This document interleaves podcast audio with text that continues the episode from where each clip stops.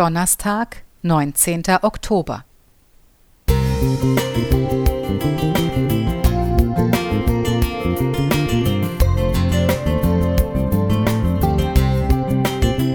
Ein kleiner Lichtblick für den Tag.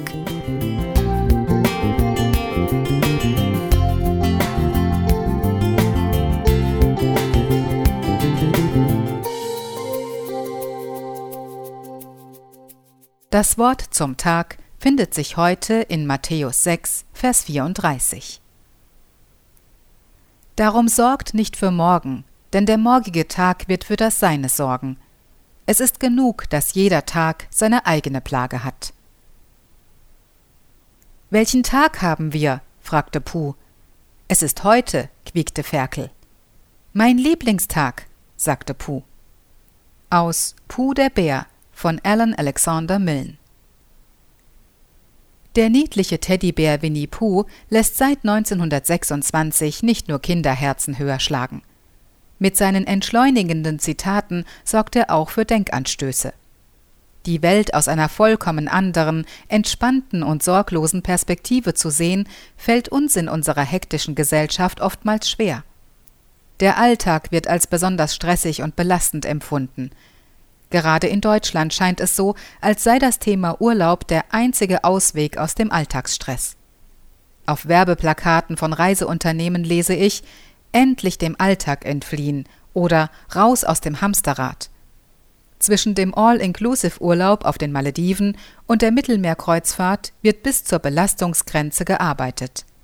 Da ist es nachvollziehbar, dass der kurze Urlaub zur großen Sehnsucht und zum Jahresziel wird – während das Wort Alltag eher negative Assoziation bekommt. Um eine Balance im Leben zu finden, können wir uns anschauen, wie Jesus mit diesem Thema umgegangen ist. Er hatte keinen Urlaub, sondern hat sich in seinem Alltag Zeit genommen, um zur Ruhe zu kommen, nachzudenken und Zeit mit seiner Familie und seinem Vater zu verbringen. Jesus wusste, wann es für ihn an der Zeit war, aufzutanken. Er hat uns gezeigt, wie wir bewusst im Hier und Jetzt leben können. Das deutet auch der Eingangstext an, wenn es heißt, dass wir uns nicht um das Morgen sorgen sollen.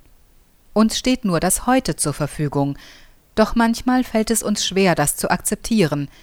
Deshalb macht Gott uns heute das Angebot, unsere Sorgen bei ihm abzuladen. Er gibt uns damit keine Garantie für ein stressfreies Leben ohne Probleme aber Gott möchte uns zeigen, wie wir das Leben in vollen Zügen genießen können.